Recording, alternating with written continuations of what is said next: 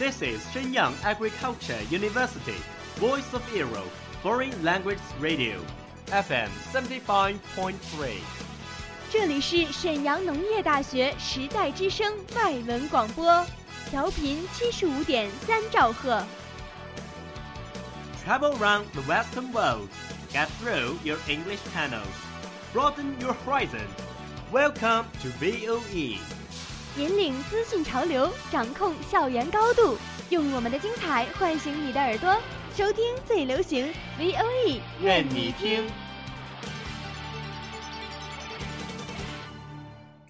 I remember the first film that I ever watched was Titanic. Three year old, having completely no idea what was it talking about.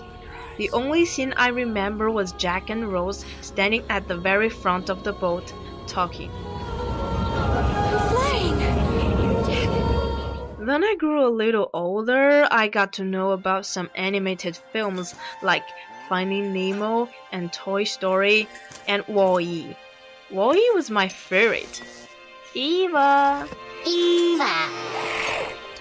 Over the past 20 years, I watched hundreds of films. I love to explore the depths of the character and I'm fascinated by the stories. Movies allow you to escape into another person's life and experience situations you wouldn't normally experience. There's nowhere better to lose yourself than in film. You can be a character in any country in any time period. Some of the greatest films I've seen have never left my heart and soul, and I hope they never do.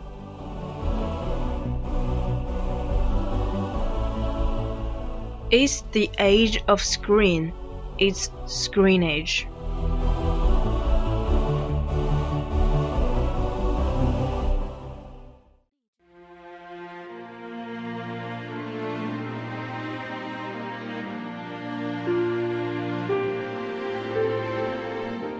Hi guys, welcome to Screen Age.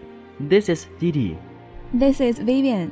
Didi, you look not very well today. What's going on? Well, have you heard the Korean horror movie Kun Chi Yan, which is very popular recently?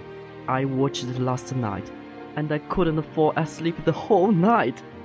Oh no, don't talk about it. I'm scared. But since you mentioned Korean film, I have a question for you. Seriously? Okay, go on. Suppose we haven't seen each other for 25 years, and one day we get the chance to meet each other and come back to Screenage to make a program to relive memories in VOE as an announcer, will you? Why not? I know you are talking about Sunny, 阳光姐妹淘. Now it's my turn. If you are a 70 years old lady and suddenly turn into a 20 year old girl, what will happen? Sounds weird, but that would be a lot of fun. Is it Korean comedy? Is Granny 奇怪的她 Yeah, so on today's show, we're gonna talk about these two Korean films. Hope you enjoy it.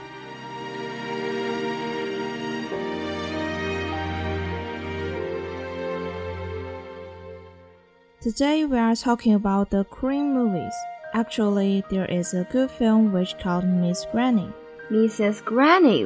What a strange name, isn't it? Is this movie about Granny? Exactly, and it's also a film about chasing dream. Wow, what did the movie say?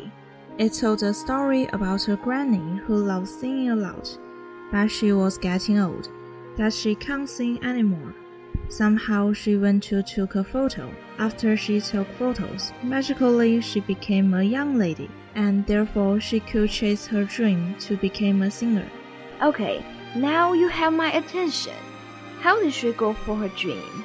Haha, that's very funny. She joined her grandson's band as a lead singer, and she was a big banana at sing. I can't wait to hear her sing. But when she turned young, that means the old granny was missing. Is there nobody want to find her? Doesn't anyone find out that the young girl is the missing granny? Well, those are good questions, but I won't tell you, leave a little mystery to you, make yourself clear.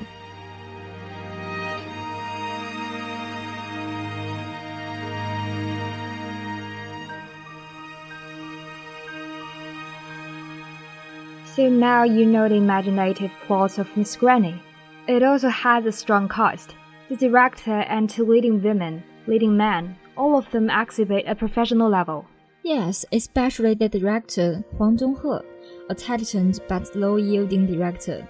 He also directs movie Silence, described as the movie that changes the country. Shen Enjing, the leading actress, is also striking.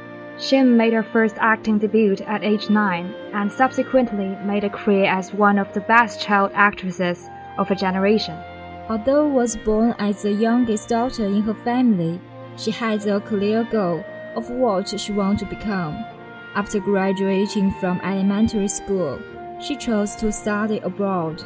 Another leading actress is Luo Wenji, who stars as a woman in her 70s. She had a prolific acting career in television and film, spanning more than five decades, and have won almost 30 big awards till now.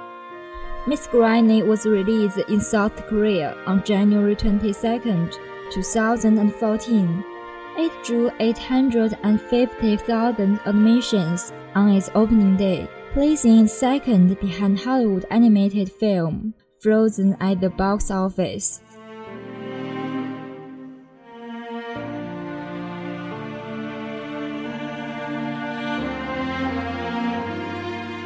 Hey Vivian, do you hear of Shen Enjing? Sure, she is my favorite actress. Oh, I like her too. I've become her fan since I saw Sunny. As a famous actress, she has a high level of performance. Yes, in 2016, she won Grand Bell Awards, the most authoritative film festival in Korea. She has also got a lot of honors, such as the Best Actress Award at Baeksang Art Awards and Chunse Film Festival. It seems that she is pretty good. That's not all. She has started as an actress when she was 10. At the age of 18, she won the KBS Drama Awards. Wow, I can't believe that. She has been to America for three years to further her sight and fulfill her life. After studying abroad, she returned to Korea and continued to take her original acting career. It deserves us to learn from her attitude to life and career.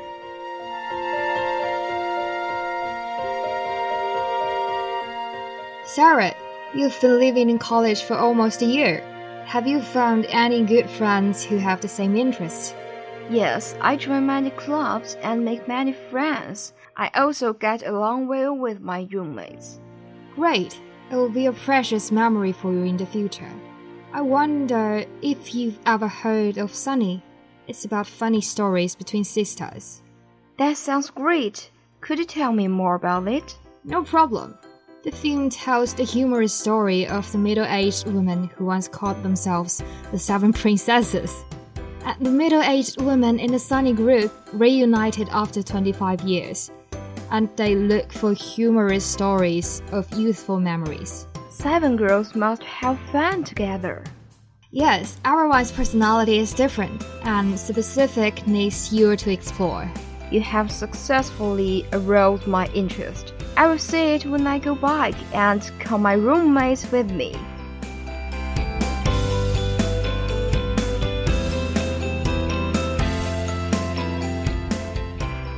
How moving these two films are. My heart is filled with warmth after today's program. Of course they are. During our lives, friendship is one of the most important emotions. So having some loyal friends is a really lucky thing. I believe that if we can be a warm person, the people around will be affected by us. Then we can have a happy life. Maybe it is, but I think good relationship between friends still needs careful care. Well, how time flies. Now it's time to say goodbye to our dear audience. Okay, I'm looking forward to meeting you next time. Goodbye. Bye. See you next week. 最后感谢制作刘百灵。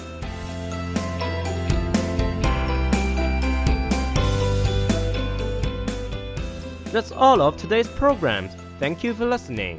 如果你喜欢我们的节目，您可以同时在荔枝 FM、iTunes Store、Podcast 同时搜索 VOE 外文广播电台，为您呈现精彩往期节目。我们下期再见。